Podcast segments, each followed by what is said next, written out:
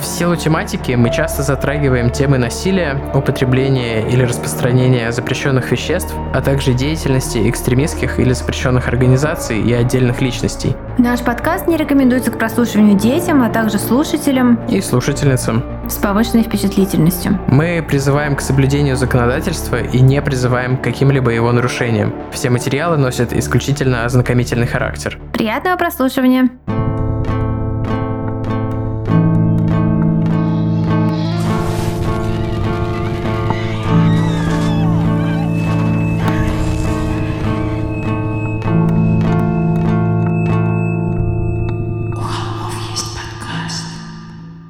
Всем привет! И у нас сектантский декабрь. Сектантский декабрь! В подкасте «У холмов». Угу. У холмов, у холмов, у холмов есть сектантский декабрь.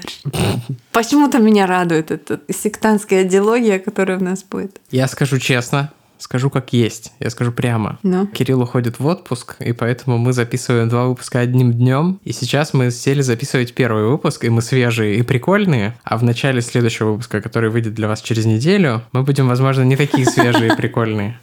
Мы сходим в перерыве погулять с собаками и постараемся восстановиться попьем чай, может да, быть. Да, с сырничками, да. Вот, но при этом это как бы cards on the table, или как там? Есть такая идиома? Да, по-моему, есть. Вот, про новости. Короче, а. много будет, у нас будет два больших выпуска. Я не, не представляю, как мы их запишем, во сколько мы закончим, э, вот. Ну, но... во сколько бы не закончили, выбора нет, и мы сегодня да. начинаем на полтора часа раньше, чем мы обычно начинаем, так что... Ну да. Все нормально будет? Наверное. Наверное. Вот, э, просто предупреждаю, что что... Но тема такая, конечно, что у меня просто был дичайший перегруз информации, я не могла, я как бы... В какой момент остановиться и прекратить research? Просто будем ли мы делиться какими-то нашими обычными приколами, какими мы обычно делимся, или сразу перейдем? Ну, я могу быстро сказать, мне нужно сказать э, одну вещь. А, точно, что... нужно важную вещь еще объявить. Да, давай. Про открытки. Да, мы будем разыгрывать среди наших бустанов три открытки от нас, которые мы подпишем Э, лично победителю, и победителям их будет трое, с помощью рандома они будут выбраны, но чтобы поучаствовать в конкурсе, нужно будет репостнуть, повторюсь, это среди бустанов будет конкурс, нужно будет репостнуть, э, не репостнуть, а в историях запостить свой любимый, что-то про свой любимый Boosty выпуск и нас потегать обязательно, потегать в, этом, в этой истории, и потом с помощью рандома мы выберем э, трех человек, которым в любую точку мира отправим наши три открытки. Открытки у нас очень классные. Я их привезла из Лондона, в котором вот, которого вернулась пару дней назад. Я выходила там в эфир, ребята, кто смотрит наш Инстаграм, от дома Денниса Нильсона. Хочу сказать, Деннис Нильсон живет в очень, жил в очень зажиточном районе. Возможно, тогда он Может, таковым он не был. Но там такие вообще прекрасные домики, квартиру его, ну, там люди живут. Там типа окошко открыто, на окошке какая-то фигулька стояла. Ну, то есть... А британцы не сносят, американцы сносят. Нет, они снесли тот дом, где он убил большую часть жертв, а это вот тот дом, где последних трех он убил. И они типа решили, ну ладно, там как бы бывает. Посчитали, видимо, косты и решили, что ну того не стоит. А тот вот дом вот там снесли, какой-то там сквер. Но я уж туда не пошла, потому что, ну, сквер, и до этого сквера даже он там, по-моему, частный сквер, него не попасть. Вот, вот так. Да, э, дом Денниса Нильсона, я там, ну, как бы попыталась что-то почувствовать, но почувствовала только, когда шла от метро через такой парк, где я думала, что он гулял со своим бордер колли, и, конечно, я там увидела бордер колли, и мне стало немного крипово, но бордер колли была с какой-то женщиной, и иллюзия рассеялась. Но в целом такой э, прикольный был момент crime туризма у меня. Да. Я все хочу узнать, в каком колодце нашли чемоданы кипрского э, монстра, кипрского душителя. Надо новости да, Давай, я, я помню фотки, я найду. Нам нужно, о, нам нужно отправить этому чуваку из э, Инстаграма и ТикТока, который все места на карте находит Google GeoGuessr, э, который. А, ну слушай, это какая-то... Там было, там было, потому что я фолловила эту историю, там были прям фотки этого, этого карьера, знаешь, на Кипре не так много карьера, там типа чисто mm. можно по карте найти, знаешь, самому, потому что это в районе Никосии, и а, это... в районе Просто над Лимассолом, точнее, между Лимассолом и Пафосом есть асбестовый карьер. Опа! Мне кажется, нам нужно оттуда провести эфир. А асбестовая пыль — это канцероген, который да. всегда остается в теле. То есть туда нужно ехать в химзащите. Мы хотели туда с чуваками поехать полетать на дронах, а потом такие, ой, лол, нет.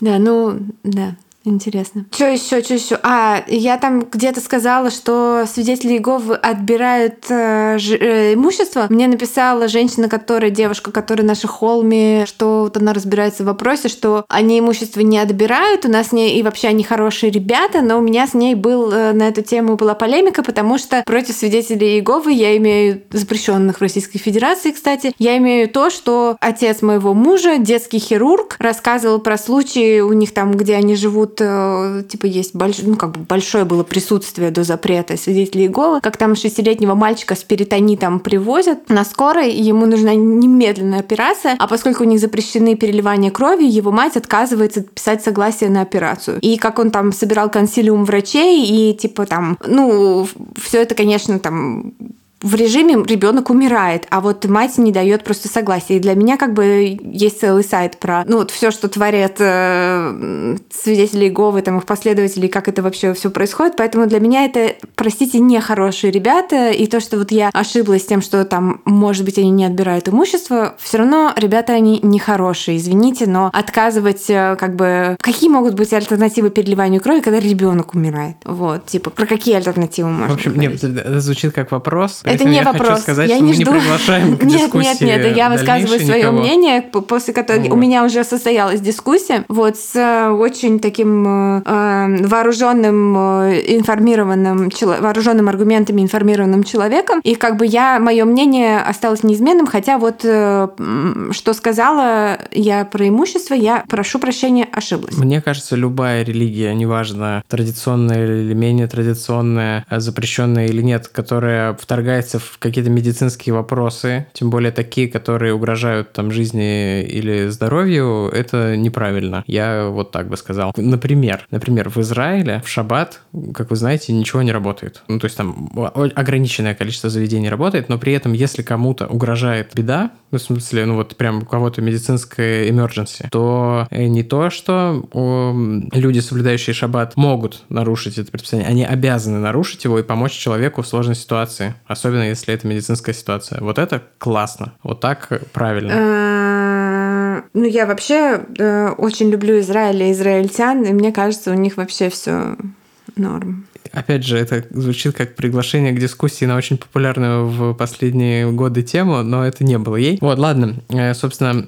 это было... Это были клики мыши. Да, это Последние правочки. последние правочки, да. Мы, как вы могли догадаться, мы, я вот мы надо нам придумать какие-нибудь такие названия. Вот для этого выпуска, я думаю, мы придумали какое-то название неочевидное. И в описании не фигурирует ключевое слово. Я думаю, мы так поступили, чтобы вы до сих пор думали, а об этом они расскажут или не об этом, о чем же они расскажут. Мы... Ну, я хочу сказать, Валя что- хочет объявить. Блин, нет, я не хочу бить. Я хочу сказать, что я, наверное, ни к одной теме после нашего секстанского декабря так не готовилась. Здесь даже э, был элемент гонза журналистики. То есть я про- практически пошла, блин, в штаб врага, можно сказать, под видом заинтересованного потенциального э, верующего. И там э, пообщалась с людьми, позадавала вопросики. Можно сказать, ты А. ездила в холмовскую командировку для этого, потому что на Кипре эта организация, Тоже не существует. я так понимаю, не разрешена. Но Ну, мне или сказали, как-то. что офис закрылся, что М. ближайший в Хаифе находится. Да. Вот, просто, ребята, в следующем, в этом выпуске я не расскажу про свой гонзо опыт, и у Тима тоже есть как бы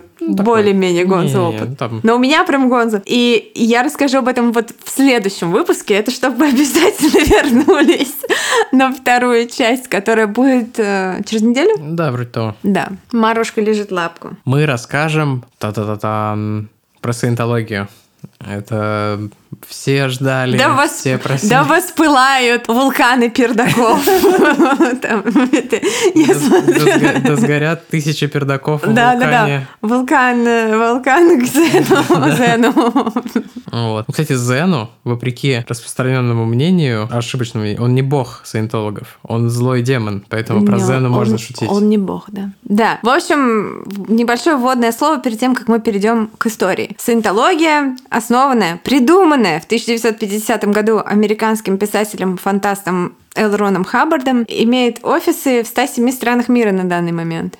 Как Да. вы думаете, почему он сократил свое... э, Почему он предпочитал Эл Рон Хаббард, а не свое first name? Как, Как, вы думаете? Ну, его, его настоящий first name Лафайет. Поэтому. Да. Лафайет. Лафайетушка. Ты покушал? Да. а, В США они имеют статус религии. В России материалы саентологии приравнены к экстремистским, экстремистским, простите. То есть очень разные отношения в разных странах. Где-то они тотально запрещены, где-то вот имеют статус религии и освобождены от налогов, и вообще имеют привилегии э, все. Да, Тима, я тебя перебила, ты что-то хотел сказать? Нет, нет, ну я вроде, но неважно, я уже забыл. Перебивай меня смело. Я потому что у меня оверлоуд. У меня Scientology Overload. Я прочитала две книги, послушала, э, наверное, часов 20 подкастов. у меня просто полный оверлоуд. А Саентология владеет имуществом на почти 2 миллиарда долларов, и большинство из этого это элитная недвижимость в Калифорнии и Флориде. 2 миллиарда почти, там 1,8 миллиардов. Вообще Саентология — это прежде всего бизнес, такой вот этот MLM, multi-level маркетинг или даже франшиза. Каждая ячейка является отдельным юридическим лицом, цель которого, в общем-то, выручка. То есть ты с каждого человека, который ты, которого ты приводишь в саентологию, ты с его чека имеешь как бы процент. А сам основатель саентологии Лафайет Рональд, Рональд Хаббард. А, Не раз еще до публикации Дианетики, мы потом объясним, что Дианетика это как бы первый кирпичик э, саентологии, что вот он начал с Дианетики, заявлял не раз при свидетелях, при разных людях в публичных местах о том, чтобы в Америке стать по-настоящему богатым и знаменитым, нужно основать свою собственную религию. В общем-то, так он и сделал. Его личный заработок составлял миллион долларов в неделю, там, в 70-е и 80-е годы до его смерти. То есть ему переводили на личный счет миллион долларов в неделю. И это с учетом инфляции, конечно, в разы больше. Это Прям что-нибудь... в разы. Я, м, когда мы готовились, я погуглил что-то типа 1000 долларов в 70-м, это типа 5 или типа того, тысяч долларов. Ну, вот сейчас. так. То есть, типа, умножайте на в несколько раз. Вот. И теперь на вот эту созданную им, э, созданную им корпорацию, не побоюсь этого слова, работает 13 тысяч человек, которые каждый день стараются изо всех сил, чтобы завербовать новых людей, продать им новые товары и как бы услуги. Но хочу сказать, что, насколько мне известно, очень сильно замедлился темп э, набора новых рекрутов в саентологию, потому что у людей есть интернет. Ну как да. бы гуглишь, и ты как бы просто Ну, я офигеваешь. думаю, что это еще мы более подробно на этом остановимся, но это связано с новым руководством, которое стало гораздо более радикальным, чем сам Хаббард. Да, да, да, да, да. И, собственно, А саентологи... еще Том Круз постарел. Да, уже Том Круз уже не тот. Траволта вообще уже совсем не тот. Там половина наших слушателей такие, кто такой Траволта? Нет, нет, все знают Траволту, потому что А, из-за мем мемов. «Растерянный Траволта». Да, да, да, да. Вот. Это мем растерянный Траволта, он не понимает, зачем ему тратить еще полмиллиона долларов, если он уже от Т8. Да, да, да. Короче говоря, у них там за счет естественного прироста пополняется количество. А. То есть там люди, которые уже саентологи, они рожают детей, которые тоже становятся саентологами, потому что они дети, у них нет выбора, и как бы родители им э, говорят: Привет, с днем рождения, ты саентолог. Вот. И Это звучит как очень плохое название для, доку- для документалки. Как если бы на НТВ сделали документалку про саентологию. Не на старом классном НТВ, а на новом современном НТВ. Доброе утро, ты саентолог. Может быть, так и назовем. Может быть, так и назовем. Нет, нет, мы же... Наш второй выпуск. Может быть, ладно. Короче говоря, один из постулатов саентологии, ну, я эту информацию взяла из книжки Going Clear, которая является одним из... э, про источники, я, я напишу, наверное, источники, потому что это такая большая объемная тема, и здесь хочется ее, э, ну, указать. Известно, что один из постулатов саентологии, а, а как бы в саентологии как? Хаббард, он был невероятно производителен как писатель, он написал какие-то просто тонны текстов, и каждый текст Хаббарда — это священный текст саентологии, который нужно понимать буквально. Никаких трактований, ничего. Он просто давал, типа, инструкции, как жить по всем вопросам, потому что являлся экспертом абсолютно во всех вопросах. Это не так, но так считается. Типа от э, того, там, не знаю, как лечить депрессию до управления финансами и всем таким. э, Спойлер, депрессии не существует.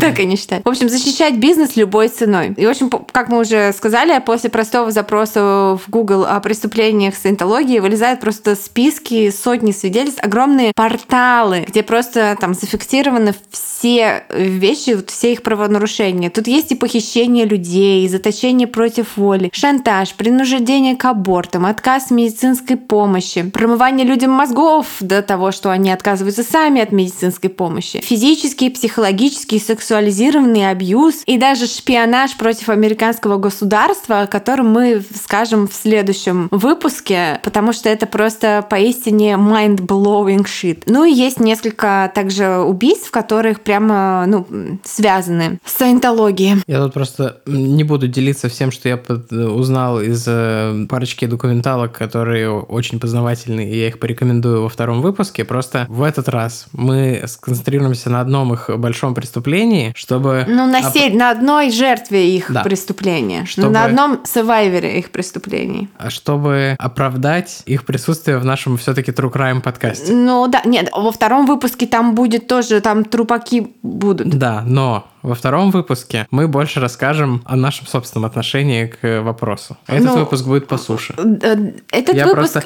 это чисто Я... история одного человека, угу. который от них пострадал. Второй выпуск там будет история семьи, которая от них пострадала э, с убийствами. И да, да. история, э, собственно, вот мне больше всего было интересно, вот вообще Рон Хаббард, как это вообще, как, как это вообще, как это получилось, да, то, что там, может быть, я там, вот он автор фантаста основал я автор триллеров, я тоже могу. Вот. Ну ладно, я, может быть, не удержусь и буду некоторые вещи Здесь комментировать по Ну хорошо, да. Но для меня, как когда Тимас пришел и сказал, давай делать выпуск про синтологию, я сказала, ну это же какая-то... Да, ну это же какая-то шайка умалишенных, что там про них делать. Ну, как бы, no offense, but offense. ну, то есть, э, ну, ну, а что про них? Я ко всем оперирующим титанам, я обращусь, заметьте, это она сказала, а не я сказал. Ну. Ну, то, что я этот подавляющая личность, это, мне кажется, уже... Я, что ты подавляющая личность. Вот. И... Э, наш просчет, мы не посмотрели э, русскоязычную терминологию саентологии, Я посмотрела. Тетаны и клир, так и называется. Клир Клир, а. да, я посмотрела. Вот потому что у меня О, сложилось впечатление, что русскую Википедию писали сами Клир выбивают клиром. Клир клиром Вторая выбирают. часть расследования на НТВ. Клир клиром вышибают. Да. И, в общем, когда я наткнулась вот на этот кейс, я решила, что да, мы будем делать э, выпуск про саентологию, причем он будет в двух частях, потому что это не уместить вообще в одно. И мы расскажем э, вам э, историю женщины по имени Палет Купер, которая... И все саентологи, которые слушают, такие, тьфу, тьфу, Фу. Тварь тупая. Да саентологи не слушают, они выключили уже. Не, мне кажется, что они, насколько я понял эту культуру... Нет, они слушают и ненавидят. Да. А, они слушают, если они продвинутые тетаны, они посылают нам эти... Тетаны же владеют телепатической силой, они же на заседании судов отправляют тетанов продвинутых уровней, чтобы они присяжному судье телепатировали, что этот подзащит... ну, нужно им э, информацию. Феномен того, что они всегда считают себя правыми, и при этом прибегают к очень странных и часто незаконных методов, чтобы скрыть правду о своих действиях, это очень забавный паттерн. Да. Ну, короче, я жду белый фургон у себя под окнами с нетерпением. И в следующий раз, чтобы на меня орали Единственный саентолог в деревне к тебе придет. Да, я обращусь здесь, в Кипрскую православную церковь, Кстати, они да, меня отмажут, думаю, что... потому что это же они закрыли здесь саентологию да, по, думаю, по личной мы... просьбе местного этого патриархата. Да, епископа, по-моему. Ну, по-моему, да. здесь епископ, который недавно умер. Да. О-о, I'm in trouble! Да. Ну, в общем, мы поговорим о Палет Купер. Эта женщина, как бы, ее жизнь сложилась так, что она боролась с саентологами, а они боролись я с ней. сказал, что она была Навальным для саентологов. Да, да, да, это Навальный из саентологии, точно. Это, Тима, чисто ты сказал. Вот, вот просто молодец. Там методы очень похожие, причем. А саентология... Шизо ее. Э, саентология, точнее... Похоже, да, слушай. Россия все больше похожа... Не Россия, как, как бы мои соотечественники, я к вам хорошо как отношусь, я вам сочувствую. Орган, а как Россия организация. как государство, как, как организация, все больше напоминает деструктивную секту. Да. Вот.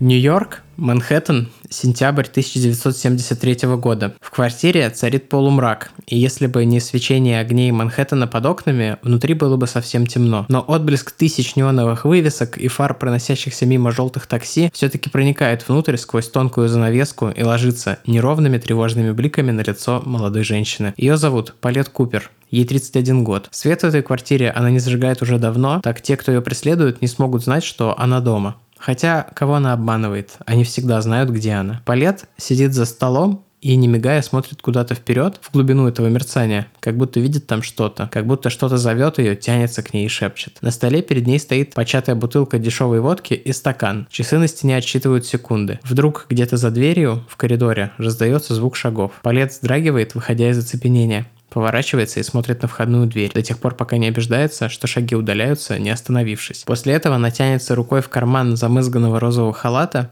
и достает оттуда пригоршню продолговатых голубых таблеток. Она откладывала их уже 4 месяца с 17 мая, дня, когда узнала, что ее будут судить за федеральное преступление. Сон она потеряла еще раньше, но именно после назначения даты суда это стало настолько заметно, что даже отец отправил ее к психиатру. Палет разложила таблетки перед собой. Сначала длинной цепочкой, аккуратно одну за другой, потом парами. Если бы она могла заплакать сейчас, она бы заплакала. Но у нее больше нет слез, как нет аппетита, друзей, бойфренда, работы или желания жить. У нее кончилось все, кроме дешевой водки и бледно-голубых таблеток, и окна, выходящего на бесконечное зарево огней Манхэттена. Она наливает водку в стакан и набирает в ладонь пригоршню таблеток. В этот момент у нее за спиной раздается телефонный звонок. Палет Купер родилась в Антверпене в Бельгии 26 июля 1942 года. Все всплетено в наших выпусках, понимаете? Бельгия, Снова Бельгия, Руанда. А, Бельгия. О, господи, Тима, ты вообще... Она родилась в Бельгии 26 июля 1942 года, через четыре дня после того, как ее отца, польского еврея-иммигранта Хаима Бухольца арестовали на улице и отправили на поезде смерти в Аушвиц. При рождении девочки назвали Полой, но она была настолько крошечным ребенком, что стали звать ее Палет, потому что она маленькая. Новорожденная Палет вместе со своей старшей сестрой и матерью пряталась на чердаке в квартире у дальних родственников. Они обеспечивали их быт, приносили еду, но когда у хозяев квартиры самих начались какие-то проблемы, они не принесли девочкам молока, их матери Рухли пришлось впервые за много месяцев выйти на улицу, что, и где она была немедленно задержана и тоже отправлена в Аушвиц. К тому моменту, когда она прибыла туда, ее мужа уже не было в живых. Она тоже погибла в газовой камере буквально через считанные дни. Палет и ее старшая сестра Сюзи остались сиротами. Вскоре оккупанты добрались и до них, девочек тоже ждал лагерь смерти. Но их родственникам и старым друзьям родителей удалось набрать нужную сумму на то, чтобы с помощью взятки выкупить сирот. Потому что это был потом какой-то резонансный кейс еще до конца войны. Там вот э, имелся э, среди вот этих чиновников, которые определяли, кого отправлять в лагерь смерти, а кого в приют, а кого на работу, а кого еще куда, был человек, который брал взятки. И вот э, благодаря тому, что он брал взятки, эм, там какие-то люди спасались. Вот. Но потом его, насколько я знаю, там судили и расстреляли. А, а еще был человек, который занимался сборами денег на спасение детей от э, лагерей смерти. Вот, который тоже там, ну, я просто прочитала биографию Палет Купер, mm-hmm. вот, поэтому information overload буду фильтровать. Девочек вместо лагеря отправили в приют, и там они пробыли до конца войны. После войны сестер разделили, там в книге описывается, как, э, ну вот когда шли бои за тот город, в котором они были, как там вот самолеты, все вот это там над головой впечатляюще. После войны сестер разделили, потому что Палет была младше на два года, а в 46 году ее старшую сестру удочерили удочерила тетушка девочек. Но, к несчастью, средств у женщины хватало только на то, чтобы прокормить одного ребенка. И она рассудила, что у младшей по возрасту и более маленькой, и от этого, наверное, там более милой, потому что выглядящей младше по лет будет больше шансов на удочерение, чем у ее старшей сестры, которая уже достигла школьного возраста. Так и случилось. Бездетная пара американских евреев Тед и Стелла Купер искали ребенка, чтобы взять семью. Им посоветовали обратить внимание, опять же, это в Америке агент агентство, которое занималось вот э, детей жертв Голокоста э, усыновлением в Америку. Вот. Когда-то из российских сирот э, усыновляли да. в Америку, пока не приняли этот закон ужасный, о котором да. стоит помнить.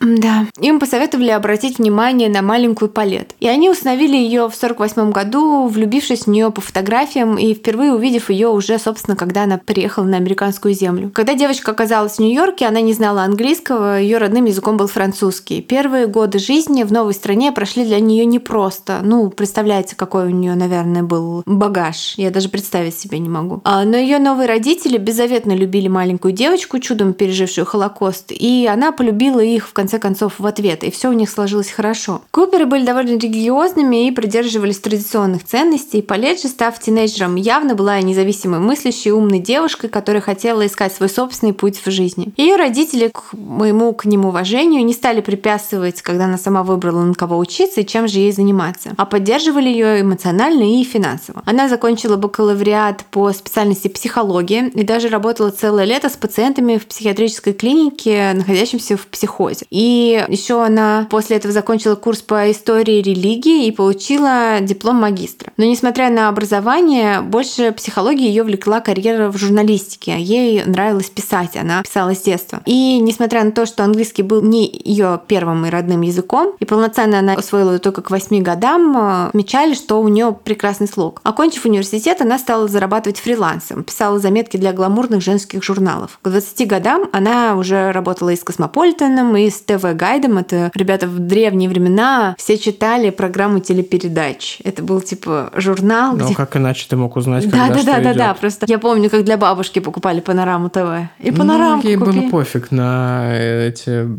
на Ей программу, кроссворды и на там кроссворды нравятся. решал там. Но при этом, когда ей покупаешь, покупал. Только кроссворды, она... не- такая фигня. Да. И с Вашингтон Пост тоже сотрудничала Палет. Кроме этого, она работала копирайтером в престижном рекламном агентстве. Но этого ей было мало. Смелая, независимая, при росте всего там 155 сантиметров, она была упорной и изобретательной, и такой боевой женщиной. Она хотела быть серьезной журналисткой, играть во взрослой лиге и не боялась рискнуть. Например, она написала очень успешную статью о том, как проехать бесплатно на круизном лайнере. Они с родителями часто ездили в Европу и э, передвигались исключительно на круизных лайнерах, никогда не летали, потому что, ну, не любили родители ее летать. Поэтому Палет много раз э, ездила на лайнере за деньги. А для статьи она пошла на корабль и доплыла 5 дней до Европы без билета. По ее словам, э, самым, то есть это мы говорим конец 50-х годов, наверное, по ее словам, самым трудным было не то, что где-то найти там еду или место для сна, потому что она взяла с собой приличные платья и ювелирные украшения, ее везде пускали, как бы, потому что она прилично выглядела, никому в голову не приходило, что она может быть безбилетницей. Но сложность составляла то, как отбиться от мужчин, которые, поняв, что молодая женщина путешествует одна, начинали пытаться к ней приставать, типа, давайте я провожу вас до каюты, и это было вот от них было очень трудно отделаться. Но, тем не менее, все это того стоило, статья была успешной, на нее обратили внимание. И после еще нескольких подобных смелых и нестандартных идей, Палет снова находилась в поисках темы, большой темы, которая могла бы потенциально вылиться в книгу. Потому что она видела по коллегам-журналистам, что там книги, как я могу подтвердить, книги это экранизации, это там уже вообще другая, другая лига. Ну Вот. Тема буквально, буквально сама пришла к ней в лице ее бывшего коллеги и приятеля по рекламному агентству по имени Билл. Он заглянул в гости в ее манхэттенскую квартиру однажды вечером, слегка нетрезвый и очень возбужденный. В руках он держал горшок с цветком и с порога стал объяснять Палет, что теперь он совершенно другой Тима вдруг начал очень медленно двигаться. Я просто хотел пересесть, чтобы Не шум не шуршать, да. попал. Ну, у нас такой подкаст, что у нас шум попадает. Это часть нашего шарма. Надо, кстати, этот WD-40 купить для стула для моего. Мне нравится, что ты настояла на том, чтобы сказать WD, но при этом 40, 40. и все еще 40. Это как этот- 182. Blink 182 и 9 гаг. И, в общем, Билл сказал Палет, что он стал совершенно другим человеком, вообще просто по-другому теперь смотрит на мир и все вообще, все понял про эту жизнь, потому что он узнал, что в прошлой жизни он был Иисусом Христом. Палет, которая, ну, как бы работала с людьми в психозе и имела бакалавр по психологии, могла распознать признаки нестабильности. И, в общем-то, не хотела его пускать к себе в квартиру. Но фраза про Христа, фраза про то, что он реинкарнация Христа, звучала как, ну, классический бред. Но она поменяла свое решение, когда спросила Билла о том, откуда же, кто же ему сказал, что он реинкарнация Христа. И молодой человек ответил, что он ходит на аудитинг, э, ну, то есть он ходит э, в к саентологам и примкнул к саентологам. И вот там ему, конечно, и раскрыли глаза на то, что в прошлой жизни он был Иисусом Христом. Палет, конечно, слышала про саентологию. В то время это было очень модное, такое новое явление. И в числе саентологов в разное время, вот как раз а, в тот период были э, многие знаменитости самых разных, скажем так, троп этой жизни от Леонарда Коэна до Чарли Мэнсона. Но несмотря на большую публичность, то, что происходило внутри саентологии, то есть как это все внутри было устроено, было покрыто ореолом тайны. Вообще до прихода интернета в наши дома э, саентология была популярна, потому что никто не знал. То есть там говорили, вам откроются тайные знания, которые перевернут вашу жизнь, и они реально были тайнами. Ну, просто вот. все, кто оттуда так или иначе уходил, не могли никак публично поделиться этим. Они делились, но это все происходило как бы, ну, локально. Они ну, где-то поделились, какие-то там могли... показания какие-нибудь они там дали, да, ну, но, ну, то есть это не могло как... быть в интернете, да, да то да, есть да. доступно всем людям. Был только известно, что вот э, нужно идти от этапа к этапу, и на каждом этапе тебе там что-то что расскажут. Ну, типа современное важное. масонство. Да. И перед Палец стоял саентолог, который горел желанием с ней поговорить о своей вере, если только она пустит его к себе в квартиру. И она решила рискнуть. Визит молодого человека, этого Билла, чуть не обернулся, конечно, чем-то тяжелым, если бы Палет не было там опыта общения с людьми в таком состоянии находящейся. В какой-то момент он э, положил руку на сидящую рядом Палет и сказал, что типа то ли в шутку, то ли всерьез, ну как бы э, пошел бы он в жопу. В любом случае он сказал, что Бог решил, что он, Билл, должен ее изнасиловать. А ей пришлось применить там просто все свои знания и навыки, чтобы его выпереть из своей квартиры и закрыть за ним дверь. Вот. Но перед этим, конечно, пришлось перевести разговор в другое русло, как бы там медленно-медленно, то есть опасная, опасная ситуация для нее возникла. Но она с ней справилась. И как только он ушел, Палет набрала номер своего бывшего бойфренда, с которым они вместе работали в рекламном агентстве. И он был их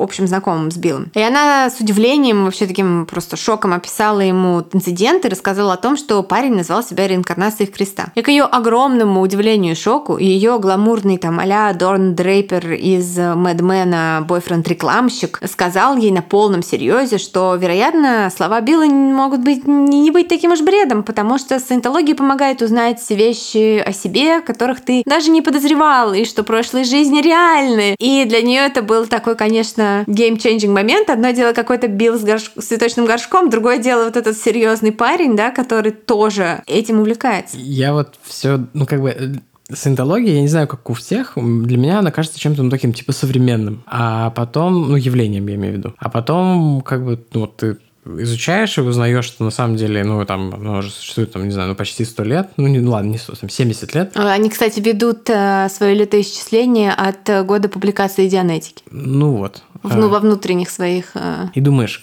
как, как, ну, там, религии, ну, я имею в виду традиционные религии, понятно, там, это традиция, там, люди были совершенно другого мировоззрения, вот, а тут ты такой все время, блин, ну, как люди в это верят, современные люди? А потом понимаешь, что это просто в 50-е годы куча э, этих вонючих дедов э, тупых поверила. В 50-е ну, годы же, типа, дедами. Но ну, я имею в виду, что это вот э, поколение людей, которые не особо понимало, как работает медицина и все такое. Ну, и психология. Я и, хотела сказать про саентологию, что я, когда начинала вообще research, я думала, что это какие-то просто такие люди странненькие, которые верят в какую-то фигню и типа и каким-то образом завербовали Том Круза. А теперь я понимаю, что это реально страшная организация, да. что это просто капец какая страшная и там... Ну, в смысле, ну... что это родилось в сознании и было принято людьми, которые как бы не особо глубоко погружались в вещи, при этом думали, что они прям вау, greatest generation они себя называли ну, и все да, такое. Да, да. Не, ну просто, что они типа... Я думала, типа, лол, пришельцы, что? А тут как бы оказывается, что, ну, Том Круз, лол, Том Круз, лол, пришельцы, лол, Траволта, да? А как бы я поняла, что это организация, которая просто там, не знаю... Хорошо, что мы не в Америке, блин. Хорошо, что мы живем на Кипре, а не в Америке. Да, я продолжу. И эм, ошарашенная Палет повесила трубку и эм, решила, что это ее, если она ждала эту тему для статьи и для книги, то она дождалась. Это оно. Это и есть то, о чем нужно писать. На следующий же день она пошла в Центр саентологии и дианетики на Манхэттене и записалась на вводный курс. Котим моется активно. Извинит колокольчиком. Курс, который посещала Палет, назывался «Успех в общении». Это один из самых известных и популярных курсов в саентологии, который до сих пор преподается так или иначе, наверное, в каком-то измененном виде, но тем не менее. Он заключается в том, что человек садится напротив специалиста по аудитингу или аудитора. Я тут вот не очень уверен в терминологии, но неважно. Это название для того, кто проводит занятия. И этот человек говорит э, проходящему курс вещи, направленные на то, чтобы вызвать максимальную реакцию. А задача проходящего курс в том, чтобы не отводить глаз, то есть постоянно держать зрительный контакт, быть спокойным, ровно дышать и никак не реагировать. Ну, конечно, это все завязано там на оскорбления и на провокации. Например, женщинам в деталях описывают то, как их изнасилуют всеми возможными способами. Людей при этом могут там трогать, в том числе в интимных местах, оскорблять, унижать, кричать и все такое. А цель в том, чтобы не реагировать, как я уже сказал. Если ты среагировал, то занятие начинается сначала. Итак, до того момента, пока человек не перестанет э, как-либо реагировать на слова и вот взаимодействие. Многие из тех, кто этот курс посещал, говорят, что это действительно помогло им в дальнейшем на собеседовании, в других стрессовых ситуациях. В этом, в общем, заключен такой парадокс синтологии, как и многих других, наверное, сект. Идеи, которые лежат в основе, они не лишены смысла и некоторой полезности. И, как я понимаю, саентологи, это вот я как раз мои маленькие ремарки из тех материалов, которые я изучал, саентологи очень охраняют и гордятся вот своими технологиями, так называемыми, вот этими методиками, которые помогают там вот, э, ну, например, вот этот курс. И что есть там специалисты, которые следят, чтобы все было ровно как по методичке. И еще они очень сильно охотятся на те организации, которые пытаются продавать эти методики, ну, за пределами саентологии, потому что они как бы наступают на их хлеб, грубо говоря. Вот. И что вот эти методики, они имеют под собой какую-то настоящую психологию отчасти. То есть в какой-то момент это переходит в какой-то бред, но базовые какие какие-то вещи там действительно не лишены смысла. Возвращаясь к тому, о чем мы говорили раньше, этот курс действительно кому-то помог, но кого-то, безусловно, и травмировал. Если принимать во внимание самую первую идею Хаббарда о том, что религия – это способ стать баснословно богатым, особенно в Америке, там еще и всякие налоговые э, льготы это подразумевает, это как раз очень вписывается вот в эту систему продажи разных курсов. Саентология еще очень популярна среди актеров, как вы знаете, э, потому что практика вот этого аудиторства, проведения аудитов, это вот типа их самопальная психотерапия. Не знаю, мы подробнее, наверное, еще расскажем. Ну ладно, в двух словах, это это там ты берешь специальный прибор, который, кстати, нигде не зарегистрирован, потому что он не работает на самом деле. Нет доказательств, что он работает. Про это мы позже расскажем. Ну ладно тогда. Тогда э, позже. Позже так позже. Я про прибор, что с, по поводу приборчика там был целый этот... Э... В общем, этот прибор регистрирует твои реакции, даже подсознательные якобы. И почему у актеров это популярно, что вот этот аудитор им помогает как бы нащупать какой-то быстрый способ подключаться к своим эмоциям, какую-то болевую точку, чтобы чтобы приходить в нужное состояние там, во время актерской игры. Так вот, Палет этот проходит курс по общению. В перерывах между занятиями она как бы разговаривает с аудиторами, другими саентологами, слонялась там по офису и даже украла несколько документов, например, список так называемых подавляющих личностей, suppressive persons. Это мы. Каким, да, как затем она выяснит, что таким термином саентологи называют врагов церкви, с которыми всем саентологам запрещено контактировать в какой-либо форме, кроме как по заданию церкви. Параллельно с этим Палет обратилась в архивы и изучила изучила материалы на тот момент уже, в общем, существующих нескольких судебных дел против саентологии, а также тех, в которых они выступали истцом, а таких было гораздо больше. Дело в том, что у саентологов существует такой термин fair game, можно это перевести... Э, существовал. В какой-то момент Хаббард сказал, мы больше не используем этот термин, потому что он приносит нам bad publicity, но мы продолжаем делать то, что делали. Существует вот среди там документов, которые опубликованы про саентологию публично, есть вот такая директива Хаббарда. Окей. В общем, fair game можно перевести как типа добыча или справедливая жертва, справедливая дичь. То есть э, в значении вот это как, как на охоте, что типа, что это оправданная жертва, грубо говоря. И если человек объявлен а, fair game, это значило, что чтобы ему испортить жизнь, можно было использовать любые необходимые методы без оглядки на мораль, закон или что бы то ни было. Один из любимых методов саентологов э, по сей день, э, несмотря на то, что, как Валя сказала, они утверждают, что вот это они больше так не делают и все такое, это судиться со всеми, кто высказывается против церкви. Причем судиться по самым абсурдным поводам. Это в Америке есть такой термин slap suit. Там это э, забавный акроним, обакроним акроним. Короче, забавная аббревиатура, можете почитать. Ой, я ударил микрофон. Да, и там начали мыть Зою, поэтому будет небольшой эффект присутствия. Ура.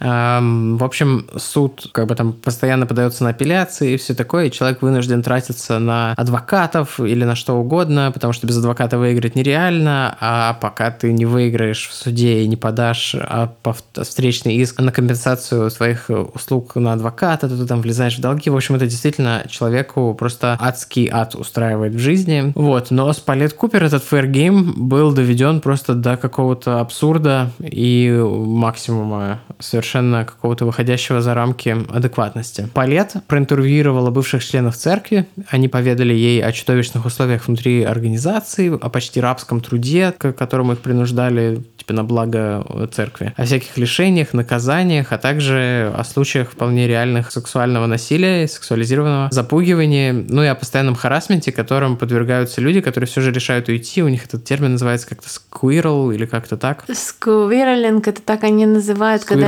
Сквирлбастинг. Да, сквирлбастинг, это когда человек пытается использовать технологии саентологии А. вне этих саентологий. В общем, как видите, у них есть термины для специальных видов харасмента на разную тему. Да. И, как мы уже говорили, прибор, который используется для аудитинга, что-то типа детектора лжи, но на самом деле там нету никакой науки под методом, который он работает. Называется он и-метр, и-метр Хаббарда. И с FDA, это Food and Drug Administration, компания в...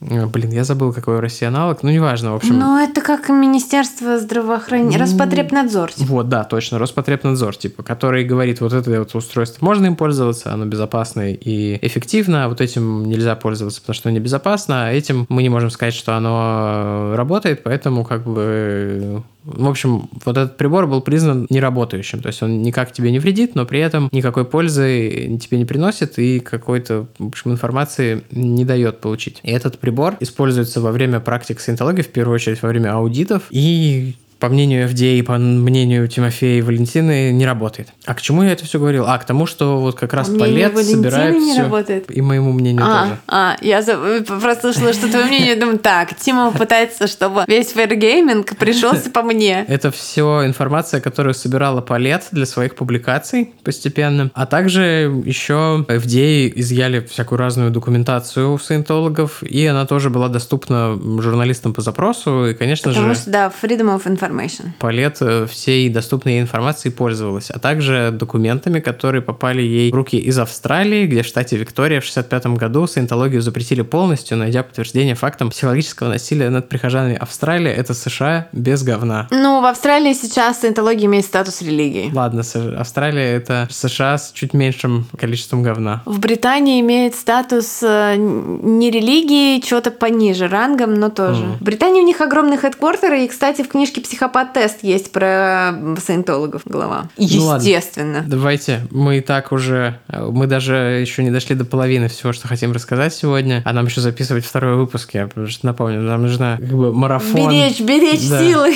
Вот, вернемся к нашей Кофейку с истории. сырничком. Я думаю о кофейке с сырничком. Это кодовые имена Марвы Бланка, и шутки нет. Мне кажется, это какие-то кодовые имена наших друзей Жанны и Вовы. О, это очень мило. Потому что да, Вова, конечно, кофеек. да, Жанну, конечно, сырничек.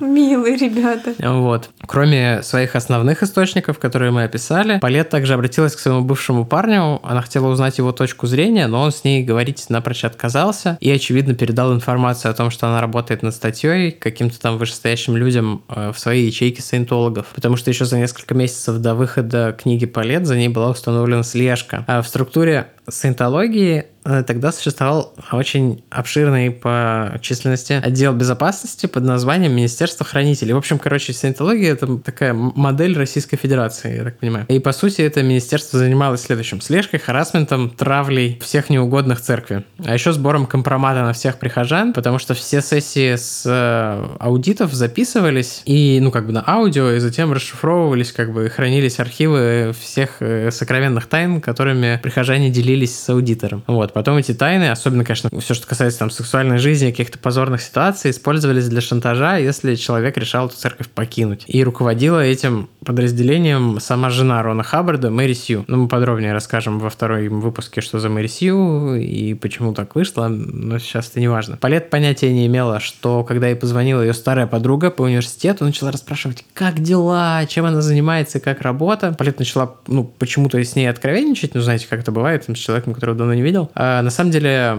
эта подруга была завербованным саентологией агентом и, более того, частью Министерства хранителей. Как всегда, если тебе звонит одноклассник или одногруппник, он хочет тебя вписать в какую-то мудную тему. Бросай трубку. Вот, пускай напишет сообщение. Да. А, Узнав от Палет, что статья почти готова, и более того, материалов она нашла столько, что будет достаточно даже на книгу, а не просто на статью. Причем разговоры о продаже прав на э, эту книжку агент уже начал вести. Палет была объявлена Fair Game уже официально. Один за другим начали отваливаться желающие опубликовать статью, потому что, очевидно, юристы саентологов посылали в, журнальные, в журналы формальные письма, предупреждающие о последствиях этой публикации. Ну, как просто со списком запрещенных артистов в России. Но Палет не сдавалась, и в конце концов зимой 69 года статью опубликовал британский журнал Queen, который потом был переименован в Harper's Bazaar. Мне кажется, многие слышали это название, но на слуху. Без согласия Палет при этом добавили другой заголовок статье. Трагический фарс саентологии. Это еще факт того, что Палет упомянула, что будучи в тюрьме, Чарльз Мэнсон увлекся саентологией, но потом посчитал, что это слишком жесткая и безумная штука для него. Ну, как сказали в подкасте Last Podcast on the Left, This shit was too crazy по Чарли Мэнсон, I'm done. Он ее бросил, в смысле саентологию, а саентологи посчитали, что это вот плевок в лицо им был от, со стороны Палет, вот это название и факт про Чарльза Мэнсона, который, ну, в общем, я не знаю, насколько достоверный, но тем не менее. Саентологи подают в суд на журнал, но до слушания дела не дошло, потому что Харперс Базар, там собственники как-то в досудебном порядке все урегулировали. Перед самым выходом книги Палет была в отпуске в Шотландии, и откуда ни возьмись, ее отель начали окружать десятки людей, все они фотографировали Палет, кричали ей оскорбления, угрожали ей. Это, конечно, были местные агенты Министерства хранителей. Но Палет не испугалась. Э, Статья выходит в июне 71 года. Классно, это Министерство хранителей звучит вообще, да? Guardian Office. Ну да. Ну там мы еще расскажем про эту морскую организацию, которая вообще... Да. м, вот. Ну, да, так. расскажи. Сразу после публикации статьи в квартире Палет зазвонил телефон. Незнакомец угрожал ей смертью, если она продолжит писать о саентологии. Очень, очень добропорядочно с их стороны. Ну что, будет у нас угроза смерти, если мы будем выпустим второй Я выпуск? думаю, что определенная реакция будет. Если даже от как бы менее воинствующей организации к тебе пришли в личку люди, то от этой... ну, Хотя я не знаю. В России я, я не знаком ни с одним саентологом открытым, по крайней мере. Ну, да. Я знаю, что в других э, странах, откуда у нас есть слушатели, саентология не запрещена. Поэтому, может быть, э, там будут какие-то Ну, вопросы. кстати, справедливости ради, да? То есть э, от свидетелей Иеговы, запрещенных в Российской Федерации, пришел человек, который хотел аргументированно со мной, ну, как бы... Говорит, мы вообще-то хорошие ребята. А саентология приходит и говорят, завали ебало, это мы Нет, тебя убьем. приходят э, и говорят, повестка в суд. Да, Вот повестка в суд, ты белка. Да, белка это если ты, если мы сейчас с тобой устроим здесь э, аудитинг на Кипре. Если мы возьмем, Марвина за лапы, каждый раз, когда он рычит, ты нащупал титана. да, ты представляешь, Марвину аудитинг сделать.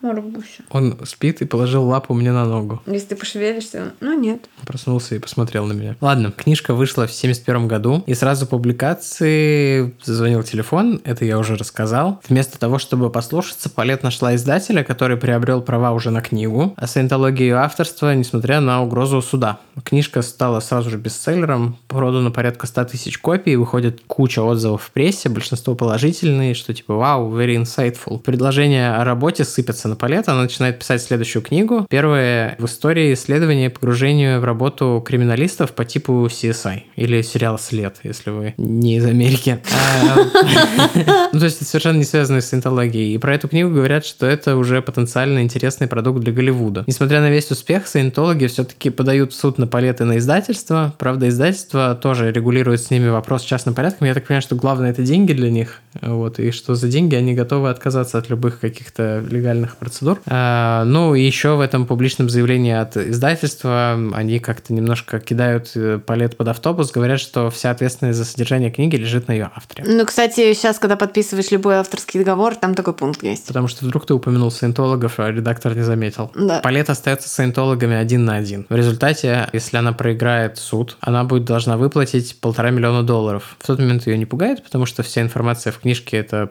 правда, которую она добыла своими руками. А как может, могут, можешь ты проиграть суд, если правда на твоей стороне? Ха-ха-ха-ха-ха-ха-ха. И, конечно, это было только самое начало. Как потом расскажут саентологи, покинувшие церковь, а, Элрон Хаббард лично прочел книгу Палет, и, ну или мы ее пересказали, и объявил, что она должна быть уничтожена. И книга, и Палет. Поэтому из всех библиотек страны экземпляры книги начали просто пропадать. И когда библиотеки заказывали еще копии, чтобы книга все-таки была в наличии, потому что, как я понимаю, есть какое-то правило, что книги должны быть в библиотеках.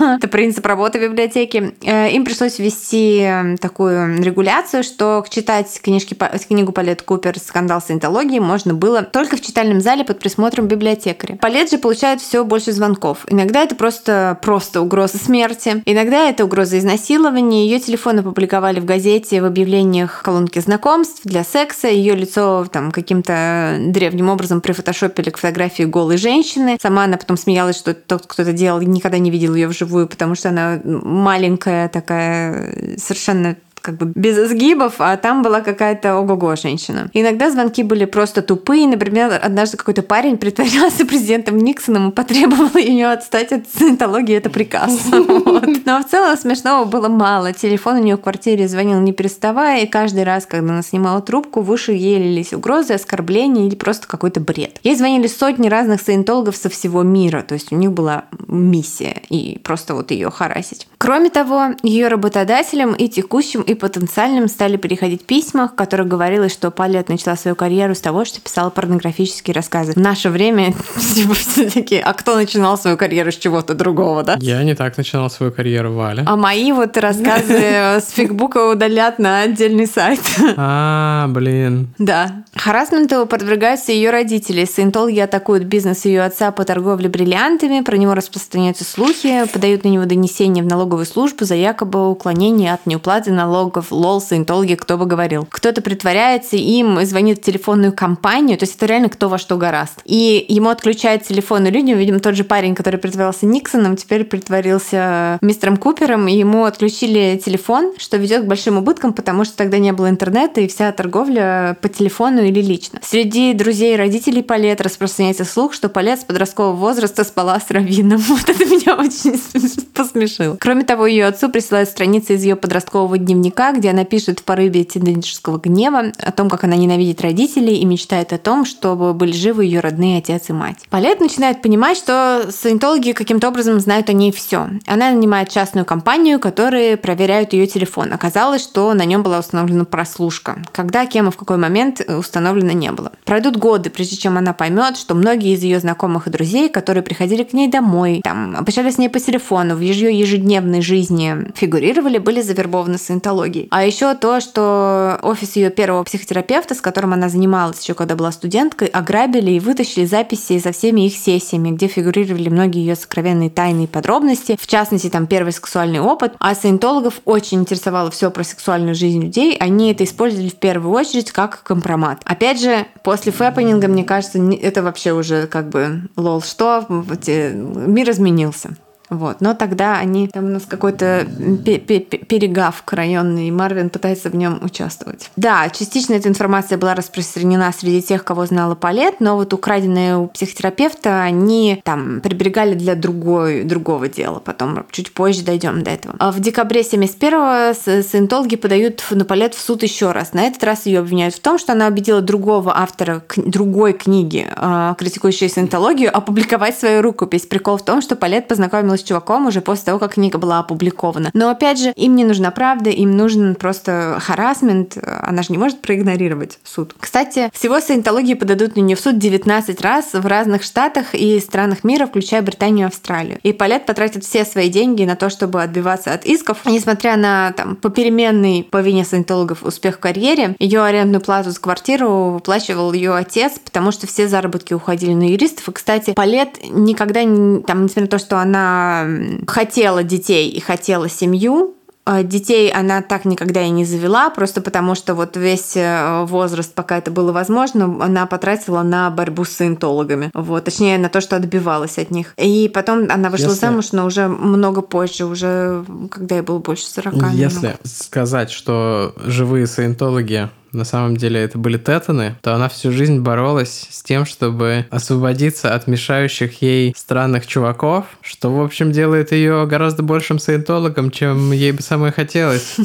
А, все эти нападки были нацелены на то, чтобы Палет испугалась и опубликовала какие-то опровержения и извинения. Но Палет, прошедшая, между прочим, курс по коммуникации у тех же самых саентологов, не боялась этого. Она только злилась и искала путь ответить обидчикам, то есть она как бы не считала себя поверженный. Но она и понятия не имела о том, что ее ждет. Несмотря на то, что стараниями саентологов ее мало нанимали, Палет удалось переехать в квартиру своей мечты. Однако срок аренды на ее старую квартиру еще не подошел к концу, поэтому там э, последние несколько недель доживала ее кузина Джой. Через неделю после того, как Палет переехала, в дверь старой квартиры постучали. На пороге стоял симпатичный, хорошо одетый чернокожий парень с большим букетом цветов. Джой, которая только начала встречаться с каким-то бойфрендом, приняла его за доставщика и, конечно, открыла дверь. В этот момент он вытащил из букета пистолет и приставил к ее лицу. Затем он спустил курок. Так доподлинно неизвестно, то ли это была осечка, то ли пистолет был не заряжен, но она закричала, он убежал. И даже это не испугало Палет. Она обосновалась на новом месте. Э, ей было трудно, потому что когда она переехала, все обитатели здания получили анонимное письмо, в котором говорилось, что Палет занималась проституцией, болела венерическими болезнями, от чего у нее был язык странной формы. А еще, что она недавно была в Европе, и ей пришлось бежать оттуда, потому что полиция Франции разыскивала ее за сексуальное насилие по отношению к двухлетней девочке. А Палет ужаснулась, прочитая письмо. Конечно, обвинения были ложными, но кто-то в саентологии точно знал о том, что у нее правда был язык меньше обычного размера. Но это был результат недостатка определенных веществ в раннем детстве. Естественно, она жертва Холокоста. А еще кто-то знал, что она правда ездила в Европу, но, конечно, никаких детей там ничего подобного не было. Она начала подозревать всех своих знакомых в том, что они шпионили на ней. Но на самом деле информацию ей сливал ее вот бывший бойфренд из рекламного агентства, про которого она сразу знала, что он саентолог. Вот. То есть про язык это он рассказал. А в тот год Полет сильно заболела, у нее была киста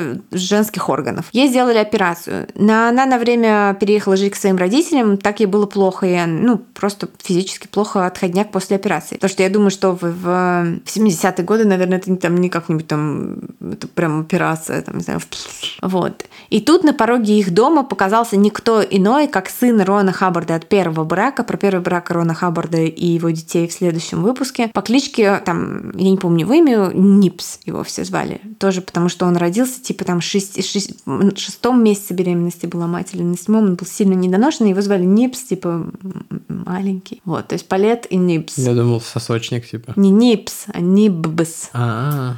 А, он покинул церковь за несколько лет до этого, ну, потому что там, спойлеры, Рон Хаббард э, не очень хорошо обошелся с матерью своих детей, и да. И теперь искал возможность отомстить отцу и обличить преступление церкви. Поначалу Палет относился к нему с недоверием, но потом они подружились, и он даже, э, не имея другого жилья в Нью-Йорке, на три месяца поселился у родителей Палет вместе с Палет. Но он доказал свою преданность тем, что вместе с Палет ходил на телевидение, на радио, и там, типа, выступал против саентологии. В соавторстве они написали огромное эссе а, с кучей вот такой типа подноготной, изобличающей саентологию и очень там типа пиарили везде, как я уже сказала, это эссе. Когда Поле стало лучше, она вернулась в свою квартиру. Она подружилась с соседкой, которая э, познакомила ее с молодой девушкой из богатой семьи из Калифорнии, которая была пережила изнасилование и нуждалась в поддержке. Палет помогла ей найти квартиру в своем доме, и эта девушка, которую звали Пола, стала близкой подругой Палет. И через других старых друзей Палет начала общаться с парнем по имени Джерри. Это были платонические отношения, они друг другу не нравились, но Джерри поддерживал его всякий раз, когда начиналась очередная волна харасмента, который, кстати, к этому моменту начал как-то подозрительно стихать, поэтому Палет начала жить спокойнее. И она совершенно не напряглась, когда у нее в гостях были Джерри и Пола, и в дверь постучала милая девушка по имени Марджи, такая типичная хипушка, которая собирала подписи на какую-то благую, благие дела какие-то. А подписи тогда собирали не через Change.org, а через э, бумажку, на которой ты пишешь свое имя и ставишь свою подпись за что-то, то есть физические подписи. Палет не напрягло, и даже то, что, несмотря на жару в комнате, Марджи не сняла перчатки и вела себя довольно странно. Палет просто взяла из ее руки вот руку вот эту там папку или как это называется, называется, с держалкой, и подписала рядом со своим именем. Она понятия не имела, что находилась в комнате с тремя агентами Министерства хранителей, которые начали приводить в исполнение операцию с кодовым названием «Динамит». Кстати, название операции у саентологов очень Ролл с смешное. креветкой. Да. Несколько месяцев спустя к Палет приходит э, ФБР, двое молодых агентов, которых она, конечно же, сразу подозревает в том, что они саентологи, но на самом деле это оказались реальные ФБР, к саентологии не имевшие отношения. Они расспрашивают ее о том, что она знает о письмах с угрозами взрыва бомбы, которые получил офис саентологии. Палет ничего не знает, она так и говорит. Это может быть кто угодно, у них множество врагов. Агенты, кажется, удовлетворены ее ответом и уходят. Но через несколько дней ее вызывают уже в офис ФБР, она туда приходит и только тогда понимает, что главным подозреваемым в отправке этих писем, в общем-то, является она сама. Угроза бомбой приравнивается к терроризму, а это федеральное преступление, за которое можно получить серьезный срок от 5 до 10 лет в федеральной тюрьме. Палет в шоке. Ей, конечно, смешно, ведь это полная нелепица, но все равно она нанимает адвоката, потому что, ну, блин, 5-10 лет в тюрьме. Поначалу все ее знакомые, жених, э, сотрудник прокуратуры, это один человек, и родители поддерживают ее, но становится известно, что письма напечатаны на машинке, на печатной машинке Палет. И на одном из них есть даже отпечаток ее пальца. В этот момент даже у самых близких людей появляются сомнения, а как такое вообще возможно? И учитывая, что Палет просто одержима саентологией и постоянно рассказывает всем о преследованиях, и все как бы складывается в не самую радужную для Палет картину. Ей предстоял суд, на котором с большой вероятностью ее признают виновной. Конечно, карьера ее была кончена, никто никогда не наймет журналиста, который не может быть беспристрастным, да еще и имеет судимость за федеральное преступление против объекта своего расследования. У Палет началась депрессия, она стала много пить алкоголь, потеряла сонный аппетит перестала выходить из дома, целыми днями ходила в халате и переодевалась только для того, чтобы добраться до психотерапевта, который выписывал ей валиум, чтобы она могла спать. Палет начинает мешать его с алкоголем и понимает, что это усиливает эффект. И, в общем, вот как бы начинает злоупотреблять этой смесью. Ее новый бойфренд из прокуратуры, красивый молодой человек, у которого были, в общем, серьезные намерения, они много говорили там о семье, о детях, начинает от нее отдаляться. Ему тоже кажется странным, что письма напечатаны на машинке Палет, и на одном из них есть отпечаток ее пальца. Ей предлагают тест на детекторе лжи. Она проходит его, но результат оказывается неудовлетворительным. Типа эксперт не может с уверенностью сказать, что она не лжет. Это становится последней каплей, Палет думает, что все, ее жизнь окончена, суд, и ну, вот, в общем, этот несправедливый приговор, и она там сгинет в тюрьме. Рядом с Палет остаются только ее самые близкие друзья Пола и Джерри. Джерри даже переезжает жить к Палет после того, как она впервые заговаривает э, с ним о своих суицидальных мыслях говорит, что не сможет пережить суд, который был назначен на осень, и кажется, что она скоро умрет, и вообще. Джерри заставляет ее каждый день выходить на свежий воздух, а именно они поднимались на крышу здания, где она жила. Высокого здания. Снова и снова он уговаривает ее подняться на поребрик, посмотреть вниз на красивые огни Манхэттена. Она может не волноваться, он будет ее держать, он не даст ей упасть, ей только надо подняться на краешек и посмотреть вниз. Палет не соглашалась, и уже потом в документах, э, изъятых из церкви саентологии, найдут того, что самоубийство Палет считалось самым приемлемым вариантом решения проблемы, а как мы помним, Джерри был агентом э, Министерства хранителей. Да, я, кстати, тут э, хочу сказать, что когда у Рона Хаббарда были проблемы со второй женой, которая там не хотела разводиться и что-то такое, он говорит, ну если ты меня любишь, типа, соверши самоубийство для меня типа, избавь меня от себя, и если ты веришь в саентологию, ты просто рестартнешься. Это настоящий сигма-мув. Да. И Полет, в общем, сама думала, что действительно суицид – это как бы хорошее решение для ее проблем, что, конечно же, неправда. Суицид никаких проблем не решает. Ну, как бы сбрасываться с дома ей в любом случае не хотелось. В ночь, когда она решила, что вот как бы момент настал, и что она уйдет из жизни, ей позвонила старая подруга. По совершенно счастливому стечению обстоятельств эта подруга вообще ничего не знала ни про синтологию, ни про суд, ни про палет, и про какие-то э, перипетии ее жизни. И они проговорили несколько часов. После этого разговора Палет решила, что она не будет сдаваться. Она уволила своего адвоката, наняла нового. Тот проанализировал дело и нашел в нем лазейку. Второе письмо, то самое, где содержалось слово «бомба», и где был ее отпечаток пальца, а не было отправлено почтой, что как бы странно. И его просто принесли в офис саентологии. Это, казалось бы, бюрократическая подробность очень ослабляла обвинение, потому что, ну, а кто же его принес? Как бы человек должен помнить, что Палет у него забирала это письмо и все такое. Помимо этого, по идее, предложенный самой Палет, она проходит в ее, как бы, в случае, как бы, недостаточного питания, стресса и изнеможения, достаточно опасный для жизни процесс, она проходит тест с сывороткой правды. Это какое-то там вещество. Ну, это на самом деле хрень, но... Тогда это принимали? Да. Отпечатки зубов, э, какие-то там... Э, что там еще? Все принимали.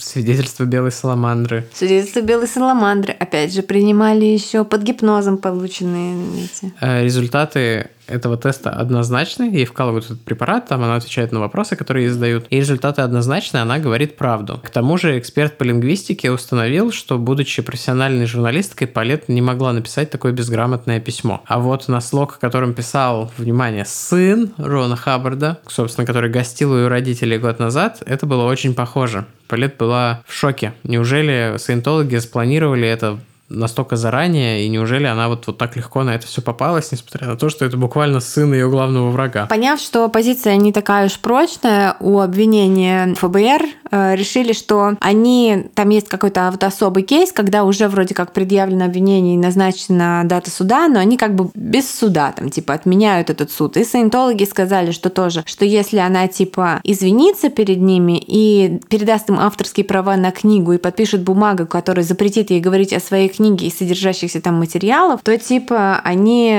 не будут иметь претензий. Палет там поменяла формулировки, чтобы ей не признавать там себя невиновной, не лгуньей, а чисто вот про эту книгу. И она согласилась, что она была максимально уставшей и изможденной и передала, и весила к тому времени там типа меньше, намного меньше 40 килограмм, она передала права на книгу саентологам. То есть этой книги, как я понимаю, не существует. На Гудрицах у нее там типа 30 отзывов на эту книгу, хотя про эту книгу слышали все кто э, что-либо там, ну, как бы погружался в тему саентологии. Интересно. Наверняка есть какие-то бумажные копии где-то. Ну, они ее изъяли полностью всю. Ну, да, я имею в виду, что... Ну, ну конечно, где-то у кого-то дома в частных коллекциях они, наверное, есть. Потому что они даже у нее изъяли все копии. Ну, у нее-то понятно, это могло быть по судебному решению. Они в библиотеке ходили, что-то такое. В библиотек все украли. Да. Суд прекращается, но ее репутация навсегда потеряна. Подписав эту сделку, она как бы признала свою вину перед саентологами, то есть она отдала свою книгу. У нее нет работы, она перебивает с какими-то случайными заработками, нет друзей, потому что как бы, ну, она напустилась на дно и опускание на дно проверяет э, людей на прочность, и, в общем, вот так. А ее два ближайших друга оказались оба саентологами. Она поймала, которая полая подруга, которая женщина, значит, там она увидела ее фотографию просто в саентологическом журнале Life, который, нет, Scientology Life, или как так, она просто увидела ее фотку там и такая типа, опа, а та такая, это не я, но мне нужно в Европу срочно.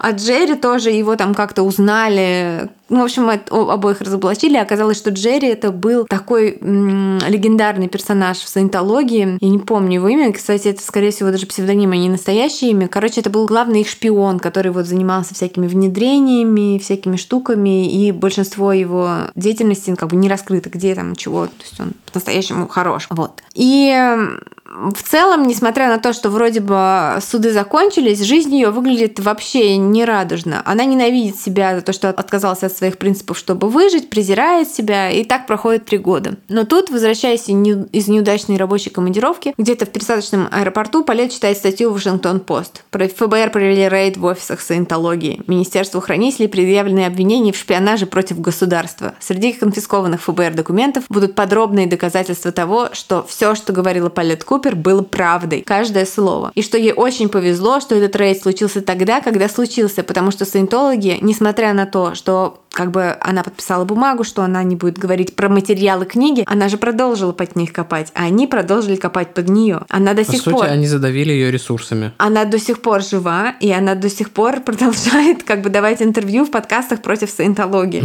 Она до сих пор продолжает эту борьбу. И, в общем, если бы эти документы не изъяли ФБР у саентологов, то, возможно, эту операцию привели бы в действие. Она называлась Operation Freakout. Целью ее было было, чтобы Палет признали невменяемой. То есть, собственно, типа, как я понимаю, ее родители, чтобы признали ее невменяемой, недееспособной и отправили ее бы, типа, в частную психиатрическую больницу пожизненно. Вот. Для этого они украли материалы у ее психотерапевта прежнего, и, короче, они, у них был уже план, который уже частично был Ну, Марвуша чувствует, что Димон пришел. И по всей документации саентологов она фигурировала под кодовым именем Мисс Лавли. Вот, поэтому книжка «Биография Палет Купер» называется «The Unbreakable Miss Лавли». А в 80-м году Палет даст показания на слушаниях суда вот над главой э, Министерства хранителей Мэри Сью Хаббард, Драматический Марвуша. Вопреки всем стараниям саентологов и всем их ресурсам, всему того, что было потрачено, а, Мэри Сью Хаббард и еще 17 человек признают виновными в шпионаже против государства и инфильтрации в органов власти и сажают в федеральную тюрьму. Но что бы вы думали? Рон Хаббард, который создал саентологию и лично отдал приказ уничтожить Палет Купер, и лично создал вот этот э, проект э, Белоснежка, операцию Белоснежка, которая вот, э, про которую чуть больше расскажем расскажем в следующей серии, это когда саентологи внедрились в большинство органов государственной власти, типа там не,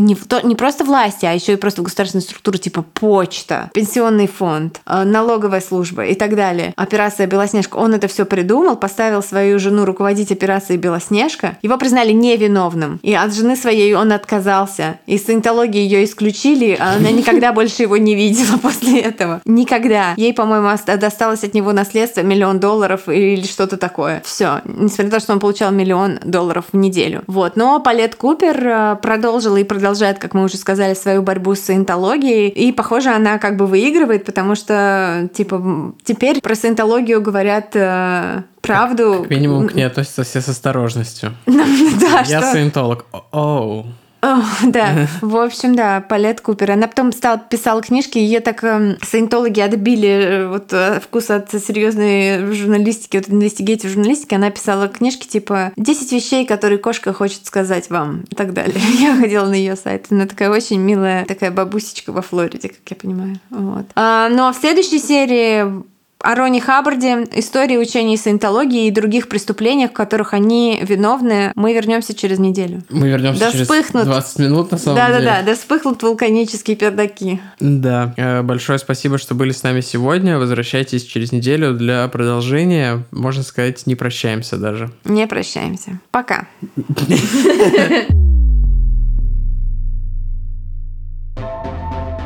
Вы слушали «У холмов есть подкаст» – независимое разговорное true crime шоу с комедийной подачей. Возвращайтесь на следующей неделе за очередной порцией подлинных историй о маньяках, тоталитарных сектах, резонансных убийствах и других настоящих преступлениях. Подписывайтесь на нас на всех платформах и в соцсетях. Инстаграм, Телеграм, Твиттер и ВКонтакте. Ставьте оценки, где это возможно, и оставляйте комментарии. Это помогает новым людям узнать о нашем подкасте. Также вы можете поддержать наш подкаст, оформив подписку на донейт-сервисе Boosty. Все ссылки есть в наших соцсетях. Если вы иллюстратор и хотите сделать обложку для одного из наших будущих выпусков, пишите нам в директ Инстаграма. Выпуск подготовили и презентовали Валентина Назарова и Тимофей Назаров. Монтаж и обработка звука Кирилл Мухрыгин.